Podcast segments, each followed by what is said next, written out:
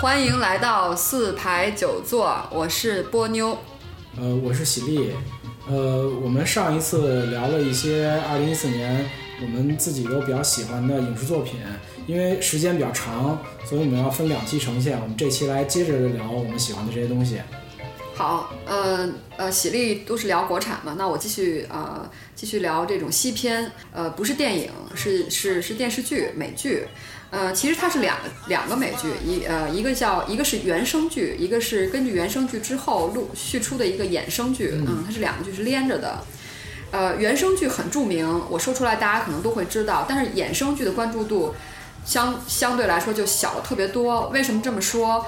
仅举一个例子，豆瓣上这个衍生剧的关注度，因为像火的剧的话，一般它出了一集之后，大家都会在讨论区去讨论它那一集。但是这个剧的话，这个衍生剧的话，基本上出了好几集了，都没有一个人冒出来冒个泡儿。呃，那么这个两个剧是什么呢？一个就叫做《罪案终结》，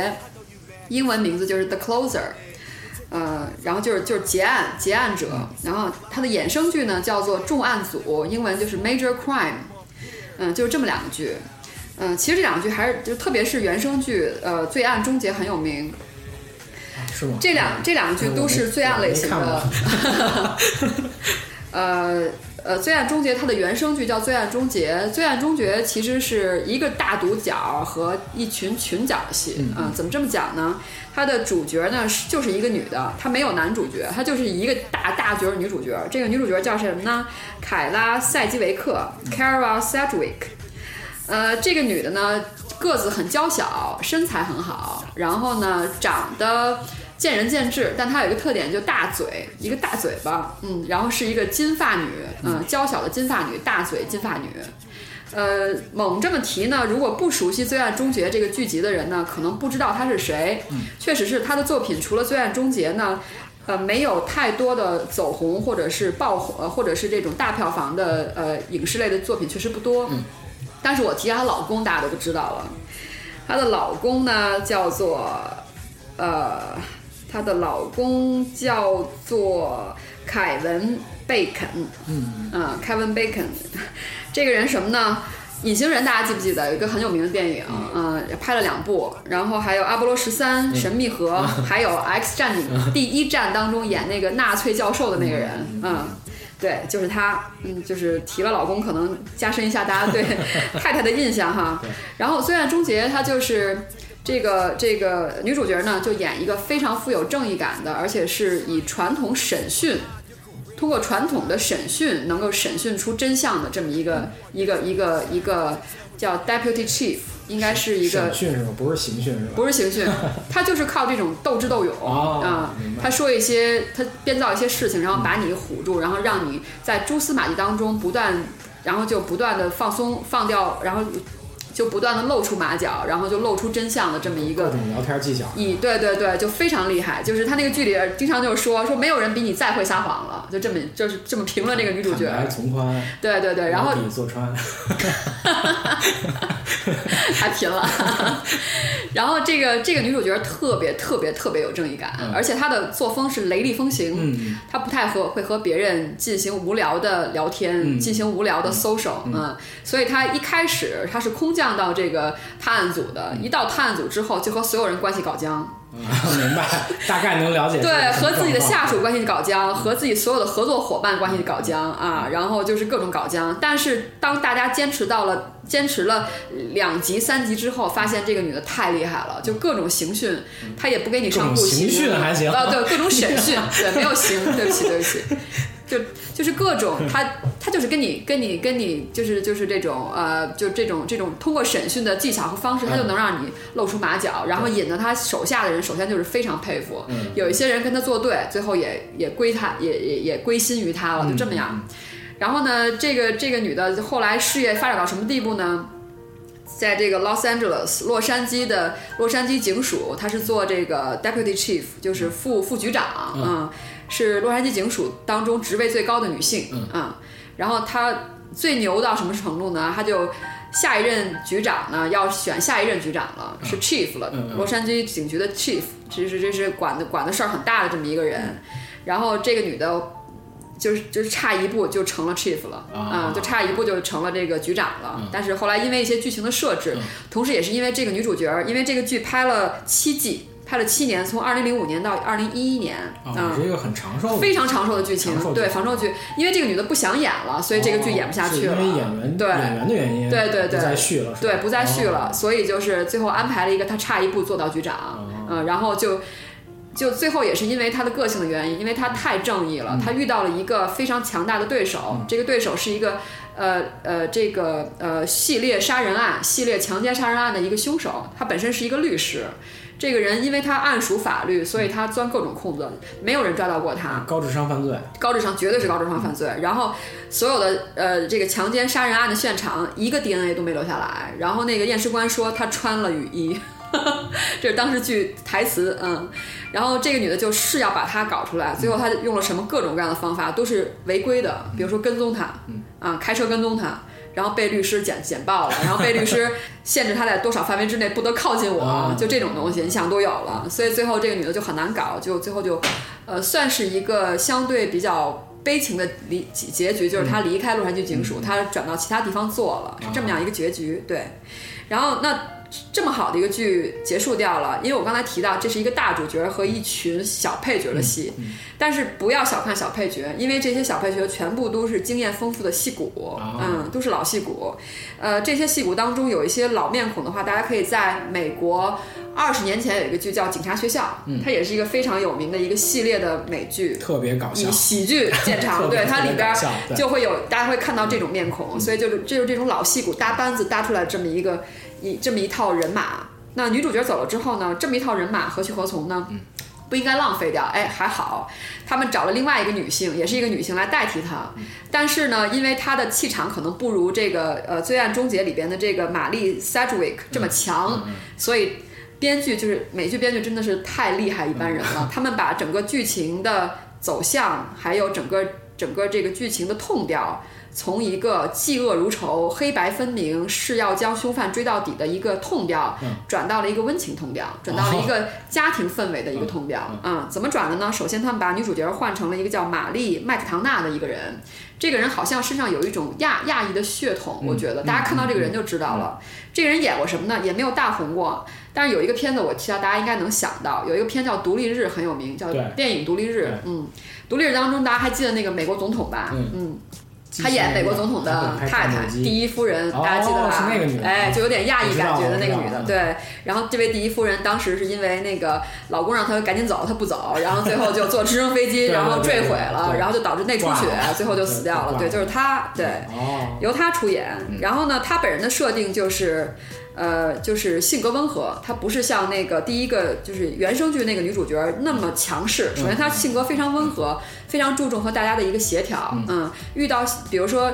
呃，当这个呃这个探案组突然把那个《罪案终结》里边那个他们的原来的那个老板那个玛丽 Sedgwick 她辞职了，嗯，换了这么一个新老板，那下边人绝对是不愿意的，因为都生出生入死、七年了，对，所以一下就有很多冲突。但是玛丽怎么接的呢？玛丽是一种温和的、不直接对抗的那种状态去接，嗯然后先工作啊，她把这些矛盾都放在一边，她不不去理这些矛盾，嗯对，反倒是工作了一两次之后，大家发现说，哦，这个人是可以信任，然后配合度很高的这么一个人，对，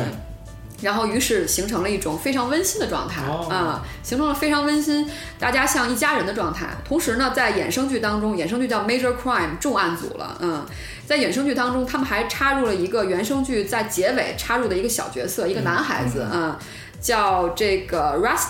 Rusty，Rusty，Rusty 在英文里边有生锈的意思啊。然后这个小孩子其实是原生剧当中的，就是最后揭露那个系列强奸犯那个律师的一个有力的证人啊哦。然后这个证人因为就是罪案终结那个女主角的离开，然后就流落到这个新新的女主角手里了。怎么安置她？最后他把她放到他们家，跟她一块儿住，然后最后现在的是已经正式成为她的养子了。哦所以你想，她一定走的是这种温馨路，对，嗯，等于是把一个桀骜不羁的一个街头小混混，然后最后融入大家庭，嗯然后最后你就看到很多很温馨的场景，比如说。呃，这个男孩子从呃，他也没有上过学，嗯所以他要去上大学的话，他十七岁要上大学，他要先预科，就他先要把学分挣够了，高中的学分，所以当他学分搞定之后，有资格进大学的时候，他们是整个 major crime 的这个小组带一起去去去庆贺，嗯。然后当这个孩子遇到他的生父，他的生父是一个暴力，就家庭暴力这么一个人，然后那怎么解决的的话呢？是这个呃，玛丽就是这个写重案组的这个负责人，这个新的女主角带着她整个小组的人，把这个养父把这个生父带到房间里，然后嗯跟他说说你这么做是不对的，我们怎么我们可以怎么怎么怎么收拾你啊？ 如果你要不想被这么这么收拾的话，请你签署放弃他的监护权的一张纸。哦然后这个男的周围，然后站的都是他那些呃老戏骨，嗯呃，不管年纪年纪轻还是还是老，但是都是很有戏份儿的那么一帮的嗯人，然后都是横眉冷目对他，就那个场景搞得他非常害怕，于是他匆匆签了那个字，嗯所以你就想，都是这种像家庭似的，一群人守护这个男生嗯的，守护这个小男孩儿 Rusty 的这么一个感觉，所以就是是一个非常。非常经得起时间琢磨的一个温馨的呃罪案罪案的罪案类型的一个美剧，嗯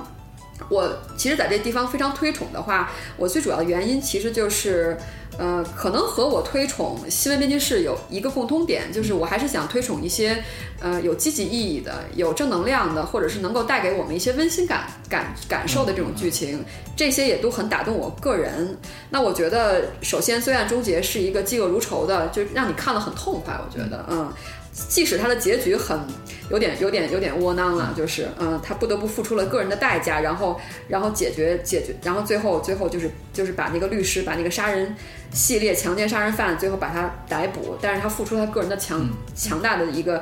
强大的付出，嗯，等于就是断送了在这个洛杉矶警署的一个职业的生涯，然后换取了这么一个结果。然后接下来的重案组的话呢，是走的是这种温馨路线。你发现其实，呃，不用那么嫉恶如仇，不用花那么大代价，其实我们也能办事儿，我们也能把这人给办了，用各种的嗯 把这人给办了把这人给办了。对，因为那个。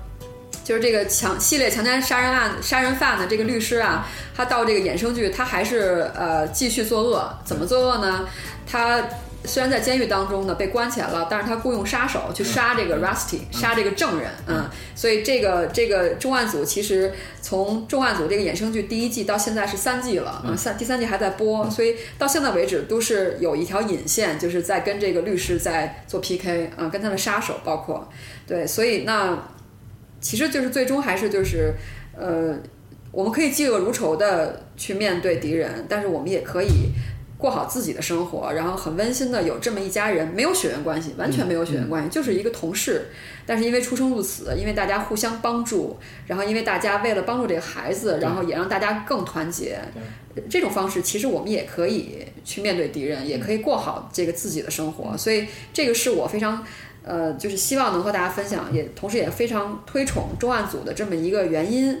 就是所谓原生衍生剧不输衍衍生剧不输原生剧的一个，我觉得是一个经典案例。嗯从这个影片制作的本身、镜头语言，然后故事的发展、编剧、台词，然后。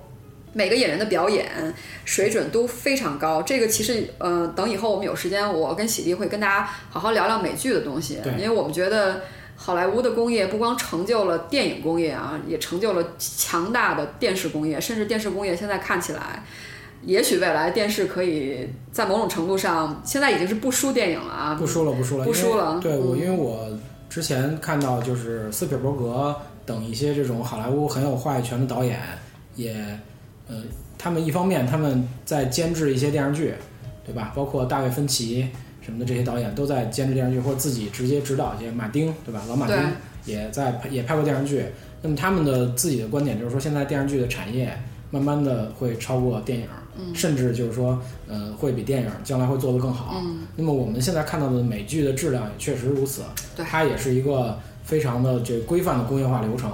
呃，包括它整个这个商业运作，而且，呃，像这种大制作的美剧也很多，比如说，呃，我们比较熟悉的《权力游戏》，呃，HBO 投的这个，因为 HBO 它投的多的是这种大制作的，嗯，呃，一开始就是斯皮尔伯格和汤姆汉克斯他们一块儿来监制的那个。呃，兄弟连，对吧嗯那是我们对可能中国观众最早最早熟悉的对比较好的美剧之一。对然后后面的《太平洋》，嗯还有就是《权力游戏》这样的电视剧，他们每集的投资大概应该在五百到六百万美金。嗯，就这是《权力游戏》啊，这个投资呃没有那个太平洋他们多，太太平洋他们可能还要高，对，比这个比对这个投资还要高。那么这个就是一个典型的，就是类似于电影的运作方法。对，呃，高投入高产出。对，嗯，现在证明这条路也是行得通的。对，而且很多的这个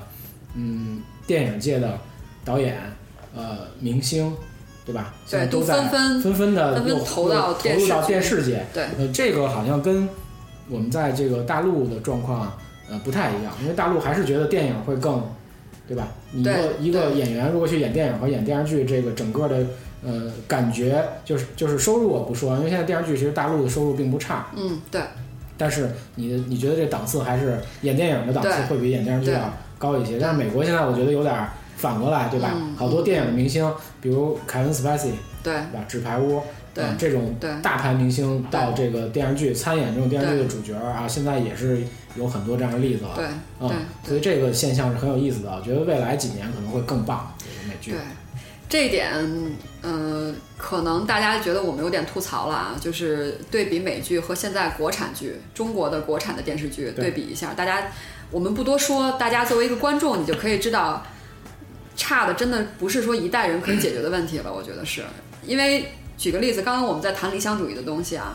好莱坞现在的工业化运作其实也有它自身的局限和问题，这一点我记得有一次在听李安和张艺谋，因为当时张艺谋在呃纽约那边去供应自己的或者去上映自己的那个《归来》，嗯嗯，当时就有一个李安和他的一个对话，当时请了那个呃纽约大学的 NYC 的 N NYU 的 NYU 的一个电影专业的一个教授，一个好像是一个香港的一个女的吧，我觉得可能是因为普通话说的特别不好，然后。主持了一个大概一个多小时的一个对话，然后当时李安也就说，李安说好莱坞其实也有他的问题，一个是他出产的这种这种高投入、高票房的这种大制作，嗯还有一个是特他也他也会拍一些特别小众的电影，对，反倒是中间的这段现在是越来越少了，是啊、他也觉他就觉得说这个可能以后会成为好莱坞一个非常大的一个问题，是因为你的人群一个是太。太俗太大众了，嗯爆米花儿；还有一个是又是太窄太小众对，反倒是中间这个段，因为就好像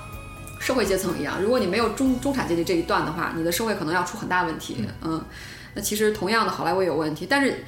这个点就很无奈。即使在存在这么大问题的好莱坞，已经成熟到花开迷途了啊，像迷途那两个字儿吧，嗯对就是夏天最后最后的一类花儿开完了，夏天就过去了啊。即使到这个程度，我们仍然可以看到它的工业化机制仍然随时可以给我们惊喜。我觉是得，比如说像新闻编辑室啊这种东西，它仍然十年之后还能再出。对，比如说像包括这种原我刚刚提到这个例子，原声剧呃衍生剧不输原声剧，原声剧那么火啊、嗯火到女主角都不愿意演 了，真的是因为女主角不愿意演才不拍的。嗯然后后来他们改吧改吧，又改成一个衍衍生剧。那衍生剧从剧情的制作，然后编剧的走向，然后到人物的设置上，哎，仍然水平一点儿都没差。这个是没差没差，非常非常非常非常厉害的一件事儿。所以大家对比一下国内的一些电视剧，就知道我们真的是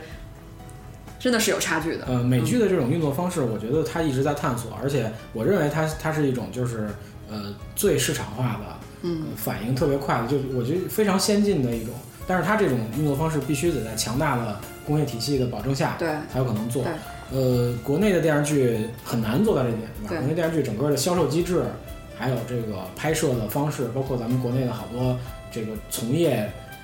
整个人员的班底的素质等等等等都不不具备好莱坞的那种水平，所以它不可能按照美剧的方式运作。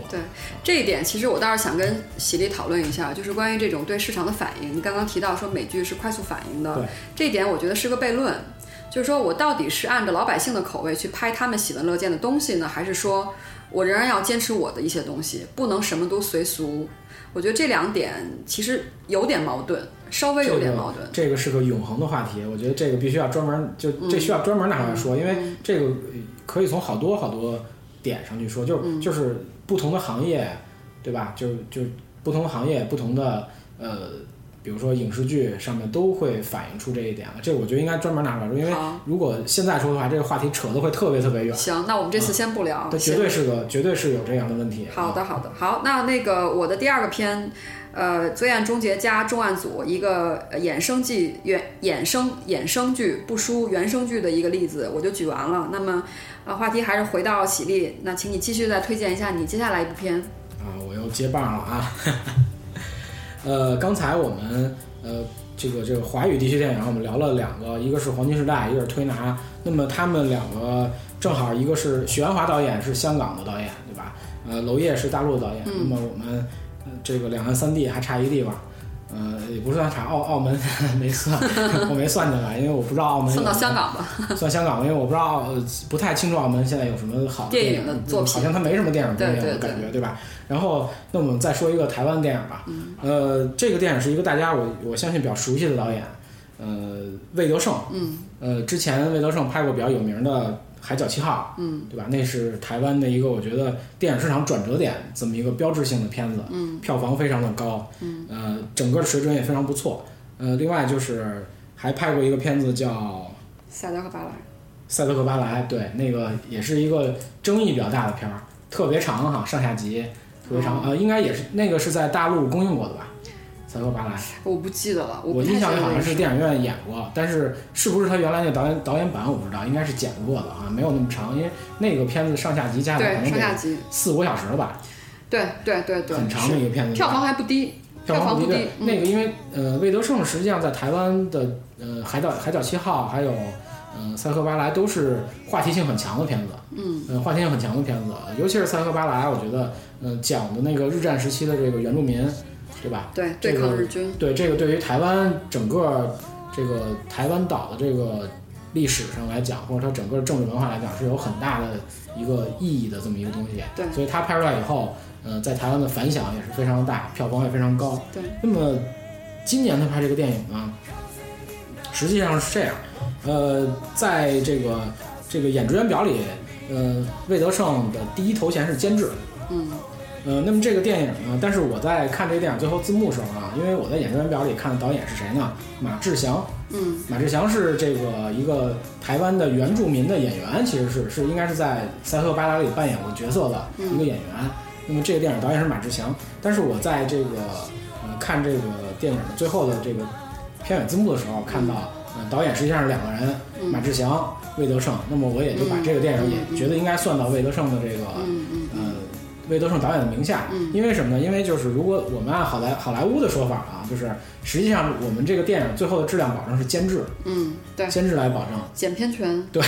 但是不一定会。呃，这个这个不一定，这个台湾和大陆也是这样，但是我我还依然认为这个应该算到大半儿应该算到魏德胜导演其的的这个名下。那么这个电影到底是什么呢？我还没说， 我还没说，这是一部棒球题材的电影。嗯名字叫天下加农，呃，还有一个日语名字啊，有日语名叫 Kano，就是加农这两个字儿的日语读音。啊，为什么我专门强调日语名字啊？因为这个片子的整个的故事和背景，Kano 其实主要说的还是在这个台湾的这个日战时期，那么日本在在台湾其实全面推行了呃日化的教育。嗯呃，这个教育上就学的语言都是日语，然后当然在运动上可能也也会推广，在日本比较普及的运动就是棒球。呃，那么台湾作为当时呃日本的一个殖民地，也被日本可能算上算为一个县级单位，那么他们也会参加每年的日本的这种高中棒球联赛。呃，那大家如果熟悉棒球的话，应该知道，就是日本的高中棒球联赛是非常有名的。呃，那么它有一个著名的球场甲子园哈，呃，我们所有的就是日本的高中这个棒球队都以能打入这个甲子园为荣。那么因为甲子园举办的是日本高中棒球联赛决赛阶段的比赛，这个电影讲的就是一九三一年在台湾有一支台湾的球队，嗯、叫做嘉义农林，简称是嘉农。那么他们在三一年的夏天初次打进了甲子园，并且一路挺进总决赛。嗯非常非常厉害的成绩啊，一路挺进总决赛。最终的结果我不剧透了，大家可以自己去看看电影到底是怎么样的。但这已经非常厉害，就这个呃，他们整个这个过程在台湾和日本就是都引起了非常大的轰动，然后包括在日本的这个球坛、棒坛也给予了他们呃很高的评价。天下加农这四个字儿就是当时日本的棒球棒坛给他们的一个评价。呃，那么这个整个这个球队这个成绩的意义还在于什么呢？就是这个嘉义农林，它在之前啊，之前的很长的日子里面实际上一场球赛都没赢过的比赛，嗯那一一场球赛都没赢过的球队，嗯，对吧？他们能打进甲子园决赛，这个条件是他们一定要得到台湾岛内的嗯联赛冠军，嗯对吧？这样一支球队为什么能在短短的时间里能得到这个台湾岛内的冠军，并且能在甲子园里一路打到决赛，这就是非常厉害的一件事儿。嗯还有一个呃比较大意义是，这支球队实际上是由几类人组成的，嗯那么第一类是台湾的这种台湾人，就是汉人，还有就是当时殖民过去的一些日本人，嗯还有台湾的原住民，比如说阿美族什么这些的，嗯呃，是就所谓的我们说的少数民族，嗯嗯对，有成整个的这个成员组成是其实比较复杂的，嗯嗯，因为是在一个日战的背景下嘛，所以造成造成了这个呃组成很复杂，嗯这个也是一个多民族融合在一起的球队，也是这么一个意义。那就是我们剧情说到这儿，啊就是魏德胜导演或者这个马志强导演，他们到底为什么要拍这个片儿？嗯实际上就是魏德胜自己他也说了，就是他其实呃想要告诉大家什么？呃，因为台湾呢，在当今来看啊，台湾的整整体的这个棒球水平，呃，在亚洲是也是属于比较高的，对吧？因为我们知道，就是亚洲呃棒球有几支比较强的队，日本肯定是一个，对吧？对呃，韩国，看过，然后台湾，嗯对吧？他们都是棒球比较强的。对那么魏德胜他他说拍电影拍这个电影的原因呢，他其实是在思考着，就是说，呃，我们为什么会喜欢棒球？就台湾的棒球水平，或者台湾棒球的起源嗯是在哪里，对吧？我们为什么会喜欢棒球？起源到底是什么？然后他从这一点开始，嗯他开始了这个电影的构想。我记得两千零八年的奥运会的时候，当时为了在东道就在本土本土能够大胜，然后当时中国所有基基本上基本上请了一一流水准的全世界最牛的导演，从各国呃最牛的教练从各国挖。对对然后我记得中国是棒球还是垒球的嗯球队的教练，嗯我忘了是男男子还是女子，嗯嗯然后就是。也许女子可能没有奥运会，我都不记得了。反正就是就是这个女子有垒垒球有是吧垒？球是啊，我就记得这个教练他们是从应该是从台湾挖的，为什么我记得这件事儿？因为当时会和一些台湾的朋友在聊天儿，他们就咬牙切齿的痛恨 说说你们为了两千零八年奥运会把我们谁谁谁挖过去，而且还把对对我们好像对还是把谁给打败了，说是对对啊对对是请了这么一位啊，所以我是有有这个有这个印象，嗯，对，因为呃，因为就是说起这个棒球水平的话，就是呃我们两个三地就是就都算是中国嘛。那么对这里边呃，棒球水平呃最高的肯定是台湾，对，就是台湾、韩国、日本嘛，这亚洲这对三强对吧？呃，肯定是台湾。那么这个魏德胜导演肯定也是从这个角度出发，他在想这个整个棒球起源。那么呃，实际上确实有这么一个历史背景，对对吧？因为在这个还是刚才说的，在日战时期，呃，这个这个运动的推广是跟这个日本殖民有不可分割的这种关系。嗯啊、并不是说台湾一开始就有棒球，或者他们喜欢棒球，实际上实际上是是日本人，因为他嗯在带殖给民他的们时候的，对带给他们为了为了这种去中国化的教育，或者去就日日化的这种教育，对带给他们了一个这个棒球这种运动。对，嗯、因为我看这个。呃，这个台湾其实有好多的这种老人啊，因为我在《海角七号》里边，在一开头其实你能看见，嗯那种老人他，他其实就是在这个呃呃一九四五年之前嗯受教育或成长起来，就是应该是在一九呃就是呃二十世纪初出生，对，然后一九四五年之前他受的这种这种日本的这种教育，那么他的这个表现出来是什么样的？其实他他会说台湾的那个呃本岛的那种台语吧，应该是叫台语、对吧？呃，然后会说日语很流利，嗯嗯嗯但是他不太会说国语，嗯嗯，因为他从小受的教育是日日语的教育，啊嗯，那么在这个电影里其实也是这样，就是我看他们里面的这些呃中学生，他们其实回家的时候，嗯他们说的是台语，嗯嗯，但是在学校里边，嗯对，在在这个就是街上或者跟很很多人在交流的时候，他们说的是一口流利的日语，嗯呃，里面没有人说国语，嗯呃，包括它还原的三一年这个台湾嘉义县的这个小镇的场景，啊呃，我觉得如果你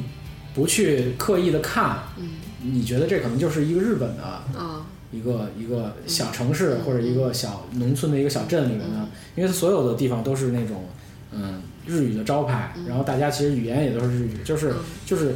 这种殖民统治的这种色彩是非常对浓重的，对是非常浓重的。但是它其实呃又是一个那种，我觉得是一个客观现实，嗯呃，就是你在拍这个呃台湾棒球起源的时候是不可避讳的，或者不可避免的要拍到这段时期的整个社会的面貌。嗯嗯，其实这个电影我其实想聊两点啊。第一是这个电影本身，就是它其实我我我在看的时候，我的感觉是一个纯粹的棒球电影。啊，呃，因为因为那个，其实这电影也有些背景，有些故事。好多人呢，呃，就包括在台湾本岛也有也有一些呃一一些人在批评这个电影，说魏德圣导演说你这个电影是一个美化日本殖民统统治的电影，是一个亲日的电影，是吧？但是其实我我在看的时候啊，我我的感觉就跟刚才说的一样，我觉得其实他在谈这段历史的时候是不可避免要拍这个当时一些社会的面貌，对吧？你不可能说我我拍当时的社会面貌，我把这些东西全都去除掉，对，这个它其实已经是一个客观存在了，是不可能去掉的，对吧？然后另外就我在看的时候，其实它本讲棒球本身的东西还是比较多，嗯，虽然里边的这个呃这个棒球队的教练是日本人，嗯包括他们学校的老师是日本人，嗯但是还是在比较多的还原棒球这个运动的本身的一就个是他们还是在面貌做和情况他们该做的事情。对做他们该做的事情。嗯那么那个呃，因为我之前也看过一些日本的棒球电影，嗯比如说就是呃，根据那个比较著名的棒球的那种漫画改编的一些电嗯影什么的，呃，我觉得他们的这个整个拍的电影风格还是比较校园、比较校园化、啊，比较理想化、比较清新一点的这种。嗯呃，那么这个魏德圣导演这部电影呢，他的这个风格就比较写实，嗯我觉得非常写实啊，尤其是在呃棒球比赛或者棒球运动本身的拍摄上，嗯呃比较比较写实，呃，包括他们这个棒球训练中间，包括他们克服的一些困难啊，嗯呃，因为我是接触过一些棒球，就是我对棒球运动本身在过程中间的一些细节是比较了解的，嗯我觉得拍是非常写实的，啊就是魏德圣导演应该是一个很喜欢棒球的人，啊，嗯、他对这个整个棒球运动是比较了非解常的。了解。嗯对，比较了解。那拍摄出来的那种感觉啊，就是呃打棒球的时候的那种感觉嗯是比较写实的，视角上也跟就是日本的还有美国的一些棒球电影是不太一样的。啊，嗯，因为我觉得美国好多棒球电影，其实他拍的拍的可能是一些场外的事情，对他对对，他对场内的描写、比赛本身的描写对相对少，对对他对可能是对拍一些，比如说教练的运筹帷幄，啊对然后一一些这个教练的智慧等等对等等，呃对反映出一些别的事儿。然后日本的呢偏偏清新嘛，嗯讲的校园爱情啊，啊然后当然也有比赛，也比较热血，但是嗯我始终觉得那个有有点像小孩过家家啊那种感觉，不像就是说，呃，这部电影它那么写实，就是血泪汗水，嗯对吧？这种非常非常写实的，然后呃，整个比赛都是很有力量的感觉，嗯速度、力量体现的都非常的好。呃，而且他整个这个从这支球队啊，这个这个嘉义农林这支球队很特殊，因为他以前从来没有赢过比赛，啊这么一个由一个日本的教练带着他们训练，嗯对吧？把他们就培养成他们有这种必胜的信念，嗯这么一支球队。对那这个过程是非常艰辛的，对吧？对。然后，其实这个电影真是，我我觉得就是从棒球这个运动本身角度来讲，是很有正能量的这么一电影，嗯就是特别突出这种热血，对对吧？这种特别向上的精神，对。包括就是它里面体现的，就是我们在运动的时候啊，我们是不是真的那么在意输赢这回事嗯儿？开始可能是大家都都希望，呃，因为因为那个日本教练的的教练，他还有一个老教练，他里边会有一些回忆，啊呃，跟他说过一句话，嗯、你不是怕输嘛，对嗯吧？你怕输，那就想办法赢啊。啊对吧？这是我觉得这个影片中出现过几次的一句话，因为这个教练他之前呃有一些心路历程，嗯就是他他输过，啊而且自己颓废过一段，嗯对吧？嗯他他也需要通过一个一些事情找回原来他本身的这种感觉，嗯找回他自己，嗯对吧？找回他的梦想。嗯嗯，这帮其实其实这帮队员也是也不是想永远输，嗯，对对吧？虽然输了，但是他们很乐观，也不是想永远输。然后他就经常回想起他的那个教练跟他说的话，嗯对吧？你不是怕输嘛，那你对就想办法赢啊，对对吧？但是我们在走着走着，就是这个教练带着这些队员一起训练、一起比赛，走着走着，最后你会发现，其实输赢很重要吗？嗯也不一定重要，对吧？我们可能真正的享受的是比赛中间的你的这种表现，对吧？我就是魏德胜自己他在说这个电影的时候说，呃，其实到最后我们都觉得输赢不重要，就是嗯输也好，赢也好，其实关键是你在这中间表现的漂不漂亮。啊嗯，不管你是赢了，你是输了，都会受到这个对手也好，其他的这些观众也好的尊重，因为你在比赛中尽力了，或者你在比赛中表现的非常非常好，输赢就已经不重要了。到那时候，挺难的这事儿，对非常非常这事儿难对很难，这事儿因为因为一般你输一定不是因为你你在表比赛中表现的很好，最后因为裁判他的一些偏好对导致对你对输。一般来说，输一定是因为你在比赛当中没有做到很好，所以我觉得嗯不容易， 这事儿不容易。呃嗯，，但也不一定，就是我自己的感受啊，就是咱们抛离这个电影，就是比如说你真的是比赛的时候，嗯如果大家水平差不多，嗯然后都尽力了，这里面又没有裁裁判的问题，嗯有个事儿叫谋事在人，成事在啊天，当然还有运，当对然吧？当就然是你的所谓的实呃运气也是一种实力，嗯这里边有一个运的成分，但是这这个时候这种比赛结果大家都都觉得不重要了，啊，对，都觉得不重要了，如果是这种情况的话，对那是。都觉得不重要，但是，但是我是觉得，就是大部分在 PK 不一定是运动场的比赛啊，因为现实当中也有很多其实是涉及到比赛或者 PK 这对这样的对一个事情。那像就是这种类似类 PK 的情境下，其实往往你没最后能够胜出，或者或者是被别人赶被别被别人超越，其实还是因为自己的功夫没有做到最好。啊，我觉得对这种情况其实是广泛存在的，我觉得是，对嗯，就是这是一个就是怎么超越自己的话题。对，我觉得是自己，对我觉得自己超越自己这个。这个这个很重要，嗯，所以其实你这个也一样，我觉得就是说，所谓的输赢，就是你是看你跟别人比，嗯，还是跟自己比。我觉得，我觉得可能大多数人就是，我觉得输赢心可能说的都是跟别人比，但是如果你真的这个心态调调整正了，我觉得应该经常是跟自己比，对啊对，超越自己可能要比你赢过别人更重要。非常难。我觉得对吧人生的胜利其实就是你不断对地自超越己自的对超越自己对自己管理的一个控一个一个一个对呃，这个我们刚才谈的可能是就是这个整个这个片子魏德圣导演啊，包括马志祥导演他们想要在这个片子里表达一些事情。当然，由于这个片子本身它涉及的呃历史时期或者它整个这个社会背景其实比较特殊，对对吧？对它引起争议的也是这个地方。如果我们拍一个九十年代、八十年代、两千年以后的棒球电影，可能不会有这么大的影响，或者嗯不会有这么大的争议，对吧？因为他拍了一个三一年的，嗯，对吧？拍了拍了一个日本占领时期的对一个棒球电影，对，而且又比较，我我觉得是比较写实的对还原了当时一个社会的面貌，对那么它一定就会引起争议。对啊、因为当时就是他这个队的组成也好，对吧？他这个组成其实是一个呃比较奇怪的组合啊，就是又有这种汉人，又有原住民，又有日本人。嗯，那么他们在这个到了这个日本以后，因为他他在台湾本岛肯定没什么太多争议，嗯，对吧？但是他到了日本以后，媒体，嗯，或什么，他会有一些歧视性的东西嗯出来，就就有有的记者可能会恶意提问他们说你们。就是因为他们可能会看不起台湾的肯这定些啊，因为对吧？因为是殖民民地地，嘛，对，嗯因为他天生是这个地位。那么他会问一些问题，比如说问那些日本人，那么你们和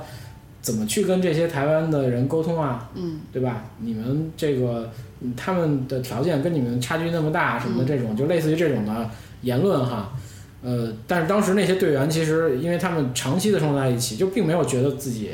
呃身份上或什么有什么嗯差距，其实大家都是平等的，嗯，对吧？在台湾，我因为这个电影里表现的就这些呃中学生或什么，他们没有这种没有这种意识，先没有意识我是日本人，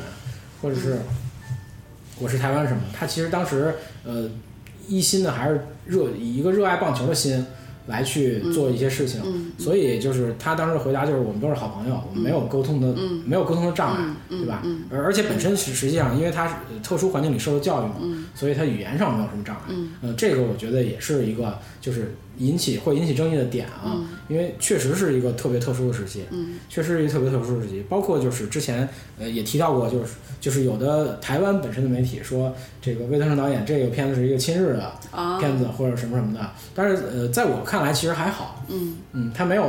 在里面刻意的去美化。嗯呃，嗯日本占领什么什么的，嗯我觉得他、他只是刻画了当时的社会面貌，因为你避讳不了这件事儿，嗯对对你必须要扣，对而且本身这个这个球队的组成的特殊性，就要求他必须要去要去表现一些东西。嗯在在当时那个时期也是受争议的嘛，嗯对吧？在当时那个时期也是受争议的。嗯，因为好多可能呃包括日本的媒体根本没听说过台湾还有嗯，还有棒球一支对球吧队，？还有一支球队什么什么的，对对。所以这个东西我觉得那个引起就在在拍出来以后引起现在我们的这个媒体的一些争议，包括日本，啊包括中国大陆，包括这个台湾本岛的媒体啊，它有些争议，我觉得非常非常正常，嗯对吧嗯？如果没有这种争议，那这个片片子存在存在的意义也少了一层。对嗯，对吧？因为它除了这个整个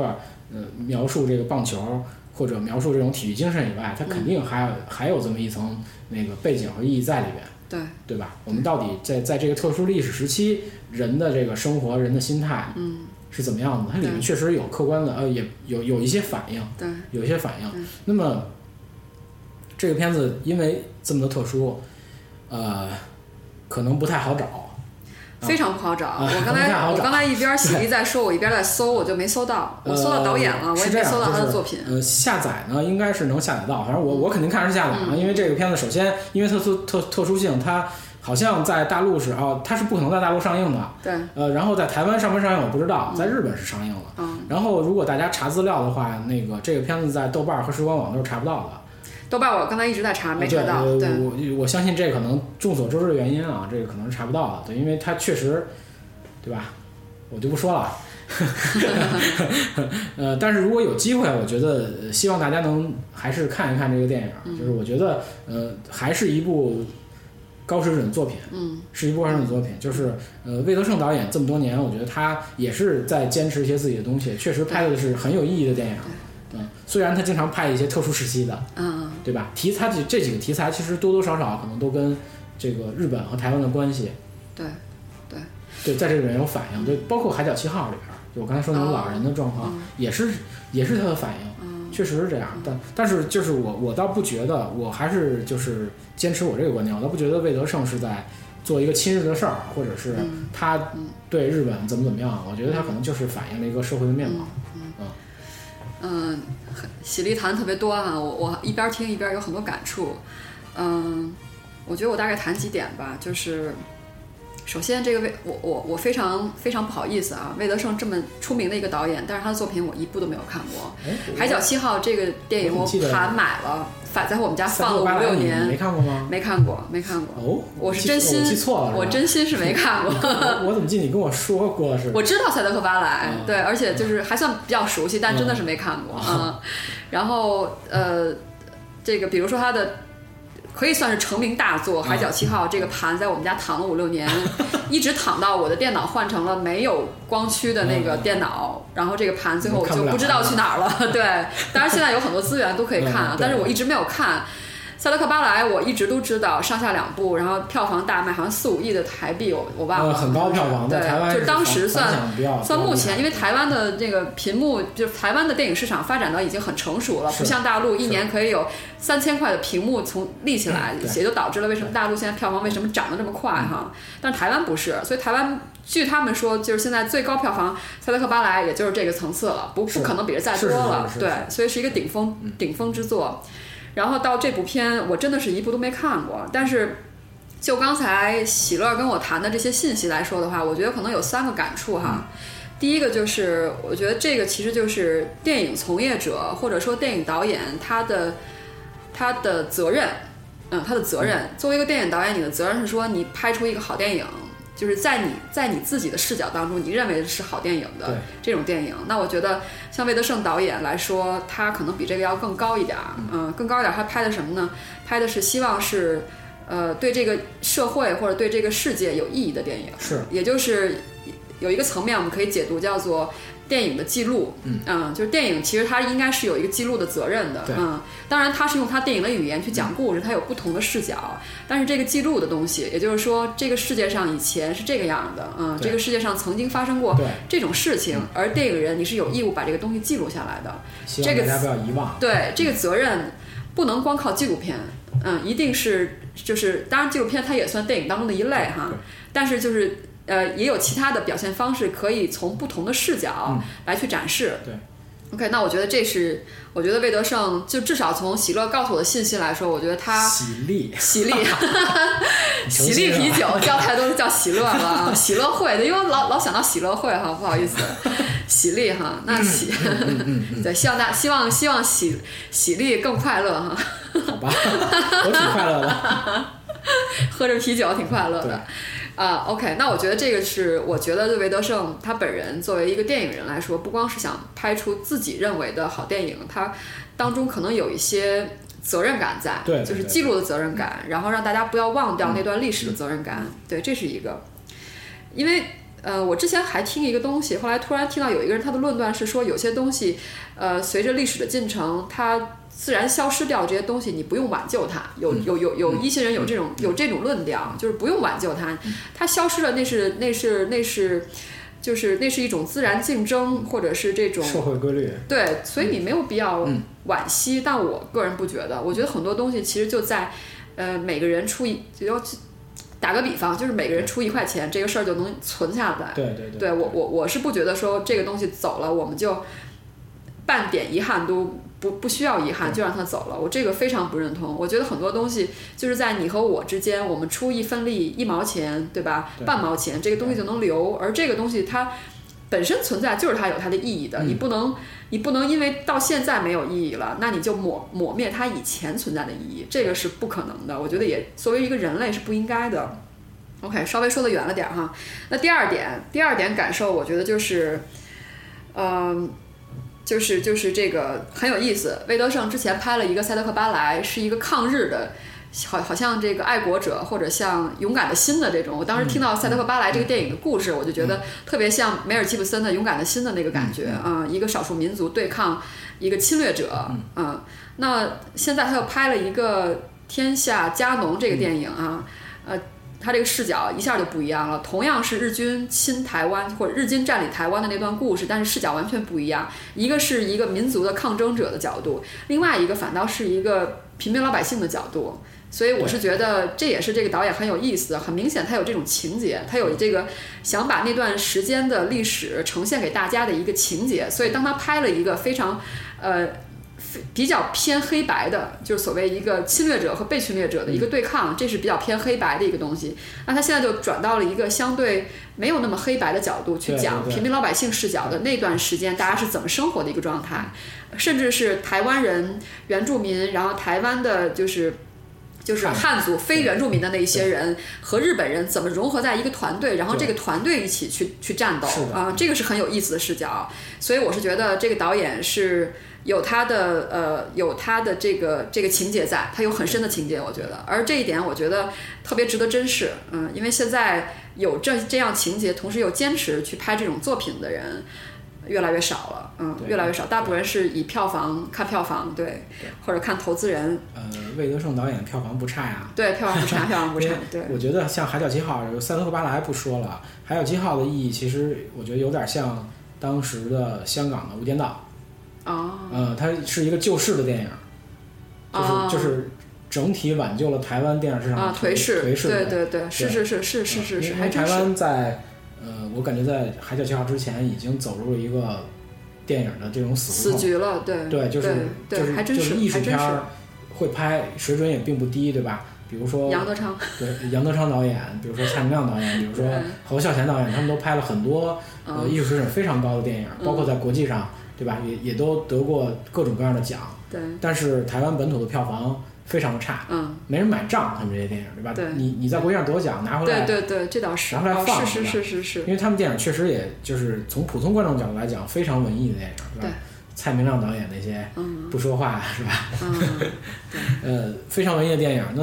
呃市场上不是太买账。对，那魏德圣导演这个《海角七号》，我觉得是一个商业片上的一个突破，对，对商业片上一个突破，它呃在某种意义上挽救了台湾的电影市场，嗯，嗯，让这些观众对台湾本土的导演有期待了，树立了信心，对对，对那么才有以后的对，是三号这八样来，的，是才这有样的。嗯现在的加农，对吧？天下加农 Cano 这个电影啊，不知道看动票房是不是能继续成功哈呃，这个还真不知道，我嗯我没有查到任何的这个 Cano 的数据啊？OK，OK，、现在，嗯，好嘞。那我第一点就是这个导演的一个成一个一个一个担当，我觉得一个一个对记录这件事情的一个担当。第二个，我刚才谈的就是这个导演他的一个情节，他可能就是对那段时间的故事，他本身我不知道是不是因为他有家人，他可能长辈啊，或者他的、很可能对啊很很有可很可能，能我觉得是因为台湾一代人的那个教育都是在那个，呃，现在应该还有很多老人还健在，对对，一代人教育都是在日战时期，对，有受可的能是他有一那些长辈或者朋友种的长对，受辈的，是那种日式教育，对他就刚才说的嘛，他不会说国语，对不会写中国字儿，对但是他会说一口流利的日语对，会说台语，对对，因为受的这种教育，对，然后呢，第三第三个感受，我觉得就是就是就是当刚才喜力在谈这个整个这个棒球队的时候，我甚至衍生出了一种天下大同的感觉。嗯因为你刚才谈到说，他这个电影其实他并没有去带有特色的去描去去偏日、去亲日或者是亲台湾，他并没有用这种视角去拍对，而只是纯粹拍了一个写实的棒球电影对。嗯，当然它因为它的背景，所以它带有一些浓重的色彩。很嗯特殊，因为呃，有一种说法啊，就是呃，因为因为台湾被日本占了五十年嘛，四五年以后才回归到国民政府手嗯里。嗯呃，然后国民政府对台湾的这个治理，因为国民政府当时在我觉得在经济上的军事没有上能力去嗯的管好能力都不是特别的强，对呃，他对台湾的这个治理跟日本当时在殖民时期对台湾的建设和治理是，呃，台湾的这些原住民他是有些对比的，哦，嗯，对，因为他们可能没有那么强的这种整个的国家国的家的情节对或这种，尤其是在日式教育这个这个这种教育下长大的这、嗯嗯这帮人，嗯所以他们甚至会有一些呃有一些言论说嗯啊、是不是不如当当时日本在殖民时期的做的一些事情？嗯呃，当然日本有有他的考虑，他就是想把台湾作为一个资源提供或者说一个后备的这么一个地方，他也并没想把台湾当成一个日本的这个本土的一个什么东西来来去治理，对吧？嗯他也是呃有他自己的这种这种想法，他想把台湾培养成一个什么什么样的地方，嗯对吧？嗯、但是客观上可能会有一个对比，有这么、有有这样一个对比，嗯啊，这个也是，我觉得也是，呃，好多人、好多媒体抨击这个魏德圣导演说，你这个电影是一个有亲日倾向的电影的基础。嗯。啊，因为可能在客观上反映，好像觉得当时这个日本在台湾做了很多事情。嗯。啊，不说好坏，但是好像是做了很多事情。嗯嗯呃，这个论调很成立，因为他，你想一个球队打到甲子园去，这个一定是因为日本做了一些事情，我觉得，嗯，所以很难避免， 对，他会贴被贴一些标包括签，当时他他拍摄的那个整个的这个社会面貌，嗯，哦对吧？因为它里面还专门有一个就是两，它是两条线嘛，一条哦线、有一条明线就是这个整个球队的成长历程，嗯包括他的比赛，嗯还有一条线就是有一个日本工程师在台湾建了一个这种类似于中国这南水北调这么一个工程。哦他们在打进甲子园那年，这个工程的水也通了，能哦，帮助台湾灌溉大量的那种农那田。这个被贴标签是很正常的，我觉得被贴标签太正常对了，对对对对。呃，但是这确实是台湾一个在历史上一个比较大的事情，就是把这个事儿修通以后，台湾的这个农业对农业有客观上的一个、嗯，呃帮助它增长的这么一个作用。好，那我接着聊啊，刚才我那个第三个点，天下大同那个还没还没最后说完，嗯我其实就是觉得。呃，如果要是以他拍这部片子这个视角，就是纯的拍一个棒球片，嗯然后里边不同的人最后能做到这个事儿，我其实其实往高了想想，其实有点儿天下大同这个意思，嗯也就是说，呃，或者是世界大同吧，嗯就是当然了，世界大同或者世界和平这个东西，我想不光是我们这一辈人啊，可嗯能未来的三四辈、五六辈人都不一定会看到啊，是但是我们仍然抱着一个美好的愿望，美好的愿景，当然了对，希望是有这种东西，而这个东西，我觉得在这个电影当中，至少在这个球队里，我觉得天下大同这件事情是相对可以做到的。嗯 OK，然后呃，谈到这个在台湾引起的争议的话，其实我是我是想跟喜力聊一个东西，就是现在的台湾人是不是亲日？我个人觉得，啊现在台湾人在行为上，在他的内心上，其实是认同日本的，而且是非常认同，嗯嗯因为日本现在已经成为台湾旅行度假的一个首选要地。嗯，几乎所有台湾人只要能出国玩的，他一定首选是日本，嗯因为日本不用签证，是吧而且很近。免签，而且很近。对对台湾人对但是不用免签的国家，台湾也有一百多个。呃近啊，对啊，对啊，是近啊，是啊，是啊。台湾离日本太近了，是啊太是方便了。嗯是是是。那除此以外，我觉得还要考虑一个就是认同感。比如说，我经常听到的一个一一些台湾人的说法，就是你这个东西从哪里买的呀？我从日本买的啊、你这个东西很好，然后哪里买的啊？我是从日本买的。所以这种我觉得是，呃，也许你说这个电影在台湾的呃这个这个这个这个影视论坛当中引起了这种、这种这种微词，说你亲日，但是其实现在现当现在当下很多台湾老百姓他的行为就是我去你那儿玩儿，我去你那儿买东西，而且回来我炫耀这个东西，我是我是日本的东嗯西，所以我觉得从行为上、从心态上，其实就是一个亲日的状态。我到现在都并没有觉得，包括我身边的一些台湾的朋友，以前现在的聊天，我从来没有觉得他们是对日本有一种呃仇恨或者是相对仇恨的嗯呃一个心态的，完全没有。呃，这个我倒是，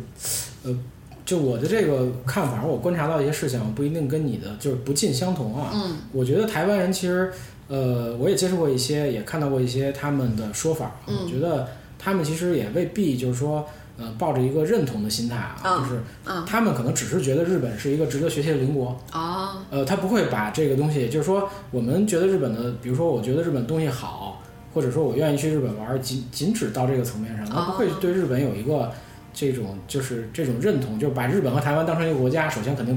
哦肯，定那不可会能的，那不会，不可对能吧，？嗯对，不会把日本和台湾嗯等同在一嗯起，哼嗯哼，对吧？然后另外还有就是他不会忘记那段历史，不会因为、哦不会因为我们现在对日本日本的这些东西、这个生活方式、哦这个社会，或者是这些东西比较喜欢而忘记这个历史。我觉得台湾倒还没有嗯没有到嗯没这有个没有程度，没有这个程度，那对是一个好事嗯情。我所觉谓得的这个所谓的亲日，也仅只是可能喜欢日本的东西，嗯然后可能喜欢去日本玩，嗯嗯，喜欢他当地的一些环境或社会、现在的社会现状。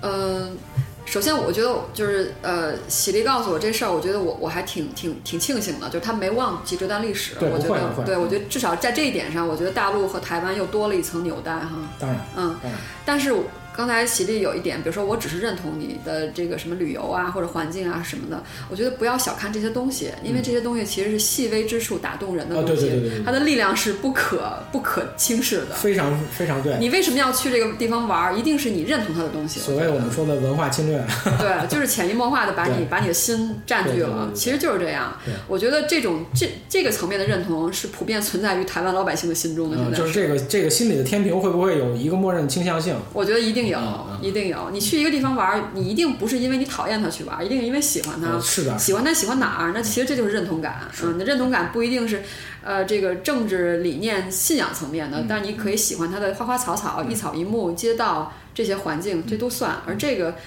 呃潜移默化、日积月累的力量是不可小视的。嗯嗯，对，好，呃，那么这个 Cano 天下家农，我们先聊到这儿，聊的也比较长了。呃，波妞还有没有要跟我们分享的二零一四印象深刻的嗯作品？对，呃，那我最后再分享一个，今天聊的确实比较多，嗯。呃，在今天节目开始的时候，二零一四推片的时候，啊我就我就我就跟呃喜力还有大家提到，就是我我真的是好好看了两遍呃二零一四年的票房的榜单全榜单啊，嗯从头到尾好几页呢，看了两遍。然后我发现真的没有特别特别特别让我印象深刻，嗯也特别特别打动我的片，只有一部。当然这部现在提起来有点烂了，因为大家都在说它，就是著名的《星际穿越》。嗯，诺兰的二零一四新片儿，对，我觉得这个片儿，嗯、这个片解读的角度特别的多，特别的丰富，而且从这个片可以延伸到诺兰本嗯身，可以延伸到整个电影的发展。我觉得在今天这个时间段，我们就。不展开说了，我们对只是仅谈这个片对，嗯而仅谈这个片呢，我也不从技术性上说，我只谈作为一个普通的观影人，嗯嗯它带给我的感受。嗯我现在还记得当时的场景，当时我是因为我看电影那个票比较便宜， 对，然还是后你那么便宜啊不管是不是我老看 IMAX，是不是二三 D，我都是那么多 钱，然后价格等于喜喜力的三分之一哈。对，是然后，所以我我觉得我我一定不要浪费这个优势，一定要充分发挥我的优势，嗯对所以我就赶在喜力之前然后去看看看他这个片看了好几遍是吧？对，然后然后看完这个片之后，当下就非常激动，非常非常非常激动，然后就给喜力打个电话，跟他好好聊了一下，然后电话都没电了，哦，是吧？ 打了好长时间了，接那电话，我就记也觉得特别激动。我就记得当时我就是有一个关键词，我就跟喜力说，我说。我重复了，我说神作，神作，神作啊！就就就神作就神作真的是，就就是神作。对，为什么叫神作呢？就是我当时阐述的我一个观点，就是我觉得吧，诺兰的拍片风格啊是很写实的，嗯对虽然拍什么蜘蛛侠啊这种，呃，对不起，蝙蝠蝙蝠侠，蝙蝙蝠侠侠，啊，蝙蝠侠就是跟以前的蝙蝠侠特别不一样对。嗯我跟喜力聊过，以前的蝙蝠侠我特别不喜欢，我特别不喜欢那种直接把漫画卡呈通式的现表现对呈现在大银幕上的那种超现实的感觉，包括后来的这个蜘蛛侠、你说是那个就金是波的那个蝙蝠侠三是吧？蜘蛛侠，就是蜘蛛侠是吧包括就是那个呃克里斯汀邓斯特、那个版本的蜘蛛侠，啊老版的蜘蛛侠，对，就是不是现在那个超能蜘蛛侠，然是他后蜘之蛛侠挺写前 实的，我觉得。没有 现在那这个到卡通了，对对那个时间段，我就觉得他仍然是他仍然。呃，它仍然还是一种偏呃超偏虚幻现实的这种偏卡通的这种表现，这种我特别不喜欢。嗯然后那诺兰呈现了一个蝙蝠侠，我觉得哎呦一下就写实了，我特别特别高兴啊黑。暗超级英雄是吧？对，就特别写实，嗯然后然后很喜欢，然后后来我就认为就是能拍出这种写实的导写实片儿的导嗯演，而且诺兰一直讲讲故事的方式，就真的就是这故事特别的复杂。对故事很丰满，很丰满故事很丰厚，我觉得是，嗯，能，而且你看他用的演员，我觉得诺兰片儿里用的演员绝对不是一般的演员，他的每个演员的脸上都写着故事，小 李，就这个人你拿出来还小 李，小李，我们先不谈哈， 我们先不我谈。其实特别想聊小李，咱们专门聊吧。小李，这当然我挺当喜然欢小李的。 小李，一个长得越来越像那个那个 Jack 是叫嗯吧？是杰克尼克尔森是 吗？还真是，还真是，对他们两个 长得尤越其来那越个像。皱纹是吧？小李曾经有一个有一次日本日本某个台采访小李，嗯还特别提到杰克尼克尔森。小李当时对我看过那个片儿，有这个采访的片嗯段。小李当时还把眉眉头皱起来，然后装了一下杰克尼克尔森，真像，太 像啊可了。杰克尼克尔森当年很厉害啊，跟跟库布里克合作，啊还有演那个那会儿演呃《飞越疯人院》什么对的。他是一个疯子的专家，太我觉厉害得了，对嗯对我觉得他是一个呃这个演疯。OK，谈偏了啊，谈回诺 兰，又远了，被喜喜力喝啤酒给喝晕了。好吧，我不喝了 OK， 我再也不喝了。呃，我是觉得能拍出这种片儿的导演，能故事讲到这样的导演，能用这样就是脸上是绝对是有故事的演员的导演的话，他一定是洞察人性的导演。嗯，就他洞察人性的复杂性，洞察这个世界的复杂性和不确定性。如果是这样的导演的话，他怎么能拍出这么一部歌颂人性的《星际穿越》呢？因为我觉得《星际穿越》为什的，因为我觉得《星际穿越》到最后它就是歌颂了人性。对对对我自己作为是的一个普通的人类，我都没想到说我能这么伟大，或者说抛开我个人，我都不觉得人类能这么伟大，我觉得根本就不可 能，我们做不到这种事嗯情。但是他竟然会把人性歌颂的如此之伟嗯大，我觉得，我觉得真的就是就是就是就是我我我我在现场看完这个电嗯影，看到这个电影结尾，我觉得这个礼赞我承受不起了，我觉得啊， 是吗？这简直太这个对承真的是承受不起，我觉得是就是就特别震撼，嗯，然后所以我就不觉得说。这这个诺兰导演能洞察人性到这个程度，他竟然会去礼赞人性。如果洞察人性到一定程度的话，他应该是带着一种批判的角度去看待人性的啊、嗯不可能最后对人类寄予这么大的希望，而且人类还实现了这些东西。我觉得我可以说是又是某种程度的一个理想主义的体现吧。当然，他的这个理想主义和之前谈的，呃，新闻编辑室的理想主义的体现方式是非常不一样的。是，嗯，呃，嗯，这个是我觉得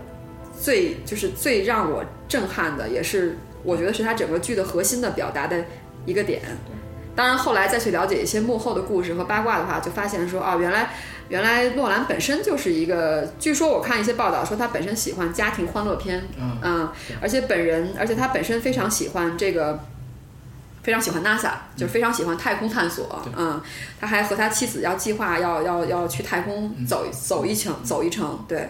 然后呃，这个其实就要涉及到另外一个点了，就是这个电影当中他一直倡导的就是所谓人类不能放弃。我们的探索精神是嗯，我们不能放弃，我们不能因为我们现在吃不饱肚子，我们就不关心科学了，对吧？他一开始的这个电影不就讲非了常非常重要。人类对人不管科学，不管研发，人家只管什么培养一些这个种麦子的农民啊，对然后这我们个要修先机器的机器工啊，先吃饱，对，先吃饱，生存，然后对呃探索太空再说吧。对对对对， 我觉得这个这个这个精神其实也是我们当下，我们就包括刚才谈理想主义嘛，就说理想主义，其实我们每个人都不能放弃自己的理想主义，即使它在你生命当中，有的人是百分之十，有的人是百分之零点零五，但我们也不能放弃啊。万一实现了呢？所以我觉得洛南其实其实在这个点上，反倒是跟我刚刚提的这种理想主义的东嗯西是有异曲同工之妙的，就是。之前跟跟跟喜力在聊，喜力就说八十年代的美国做了很多特别虚幻的事情啊，太空探索呀，冷战然时后期，嗯对冷战时期做了很多这种特别炫的事情，包括星球大战这计种划，对对计划对，虽然对这个目的不太好啊，是要拖垮拖垮俄罗斯的，拖垮苏联当时，对，但是就是这种探索太空的这种态度，其实就是人类不断超越自己的一个态度，嗯，其实就是人类对呃理想或者是对愿景或者是对一个小梦想的一个坚持，我觉得这一点其实就是我们每个人都需要真实的一个态度。那么诺兰通过这个具有号召力的这个导演，他的这个平台，然后通过这个大电影，通过这些响当当的明星明星帮他去呈现了这么一部片子，我觉得就是两件事儿。第一个人性礼赞，就是人类的礼赞，他给人类仍然展示了一个非常好的一个一个前景，就是不管环境有多恶劣，我们人性本身是具有这种素质的，对，这是一点。另二个，第二个就是他。利用他这个强大的平台、个人魅力、他的电影的号召力、明星的号召力，告诉大家说，我们不能止步于前，因为 NASA 的投资每年的注入投资越来越少了，基本上好像美国政府已经不投了，已经逐渐要把 NASA 转化成一个纯私人的或者纯商业的一个运作机构了。然后，然后美国甚至停止了对我不知道是对月球还是对某些地方的探索，这些都是。呃，诺兰作为一个美国人，现在在这个太空探索走到最做的最牛逼的一个国家，他感着感触到的一个事实，嗯对所以如果美国都停止的话，那可能就是未来能够超越这个程度的国家或者可能性会越来越少。所以嗯诺兰、有中国呀、神州，对，但是未来我们能不若能干号能不能做到现在美国的程度？呃，中国跟美国是完全不一样，中国是国家工程，跟美国的这种机制是不能比的。我觉得两是两回事儿，对，呃，不不要拿到一起谈、嗯这个事嗯儿。呃行啊，我我也没有拿到，我也没有想拿到我一意思起说，去其实谈。不要拿到一起谈。嗯我我我觉得中国不是没希望，中国是有这个实力的，但是呃没法拿要到一起谈。要加时间，我觉对，得要是加两时可能间是。两回事儿。说起来，对，所以就接着再收个尾，就是诺兰在他电影当中第二个呈现，就是人类要要坚持探索，要坚持探索，然后嗯嗯，不要因为就是短期利益，我觉得这一点可能有点儿有点儿上升到社会现实意义了，嗯就是不要因为你的短期利益的一些坎坷、一些资源缺乏而放弃你的。追求，我觉得这一点其实是很有现实生活意义的。包括对我自己个人，我也会觉得说，嗯，我们需要需要坚持这一点对，这一点对可能在短期之内不一定能够有有有直接的回报，对对，不一定告诉我说我这么做是对的，嗯但我仍然坚信这么做就是对的 啊。这话有点矛盾啊， 嗯。我我先提就是这两点，《星际穿越》打动我的部分，然后技术层面的东西，我们会我跟喜力会专门安排单的，呃，多就是对，就是我们可以特别专单门元，聊我们去聊就是《聊星际穿越》，包括以前诺兰的一些作品，对其他的对其他的作品，因为值得聊的东西特别多。太多了，嗯，然后关于《星际穿越》，其实刚才呃波妞说的那点，我非常非常认同。就它其实最后表现的还是人性本源的东西，就是这种呃探索精神，因为它里边其实也制造了一些悖论，比如说呃地球上的我们的这些留在地球上的人，那么他们在做什么？他们在种田是吧？对那个那个田地，这这个不算剧透啊，就那个田地可能它有一种什么病，这个植物会越来越少。然后最后其实他他们的结局就是，呃，我在我的故乡等死对，的一个结局，对吧？不管是怎么死，反正是我在我的故乡等死。对然后当然还有一波人是要去寻找人类的希望寻，找生的可能，对即使寻这找个生生的的可可能不一定是生，呃，不，生的可能一定是生，但是他会牺牲，嗯，可能会牺牲，付会出会巨大付代出价巨大的代价，对可能是大部分人类的生命或者什么。对，但是在我觉得在人类的本性里面，依然大多数人会选择后者，即使有牺牲，也会嗯为了微小的希望去选择后者，而不是在呃一个地方去等死。也许是求生的本能吧，这就是人类人性的一部分。嗯我觉得就是它这里面其实其实阐述的就是，虽然它制造了这种悖论，但是人类这个人的本性里面一定有这种求生的欲对望，生的欲望，或者说只要有希望，对吧？就对，就就一要定努力活下去一定要努力活下去。对嗯对，就是人的这种本性就是这样，所以我觉得其实他最后这里边这一点，我是非常非常认同的。嗯，对，其实很多的这种文艺作品里的核心也是这样的东西。嗯，对吧？谈到谈到这一点，我其实我我在最初写我这一期的大纲的时候，我就写了一个篇儿，不知道喜力喜喜力当时有没有看到，嗯就是我画了一个括号，我写云图。嗯，对，对，我觉得《云图》我其看实到了是其实也是一个人性礼赞。我觉得《云图》这个电影也是特庞大，我们单聊啊。呃对，云图又涉及到很多，因为呃，沃楚斯基姐弟的片子是吧，《黑客帝国》云图，明年还有一个，哎呀，忘了叫什么名了，一六年还有一个，呃，不是一五年还有一个片子，呃，《黑客帝国》本身可说的东西太多太多了，对，而且这个几乎我是每年要看一遍的电影儿。对你影响这么，对，当然当然是这样。哎呀，好好好，很期待，很期待啊。嗯 OK，呃，就是对，回到这个就是云图的人性礼赞这个东西，就是很认同，确实是在很多作品当中都体现了。嗯，好，呃，那好，那个各位听友，我们刚才呃给大家又分享了一期我们二零一四年呃比较钟爱的一些影视作品，然后用两期时间回顾了呃这么多东西，我觉得已经已经很不少了。嗯，而且我们两个这个非常不专业，所以有时候聊的比较散， 也请大家多包涵。嗯嗯，好，那呃这期就到这儿，对，这期就到这儿，嗯然各位听后友，下期再见。对，下期和大家再见，谢谢。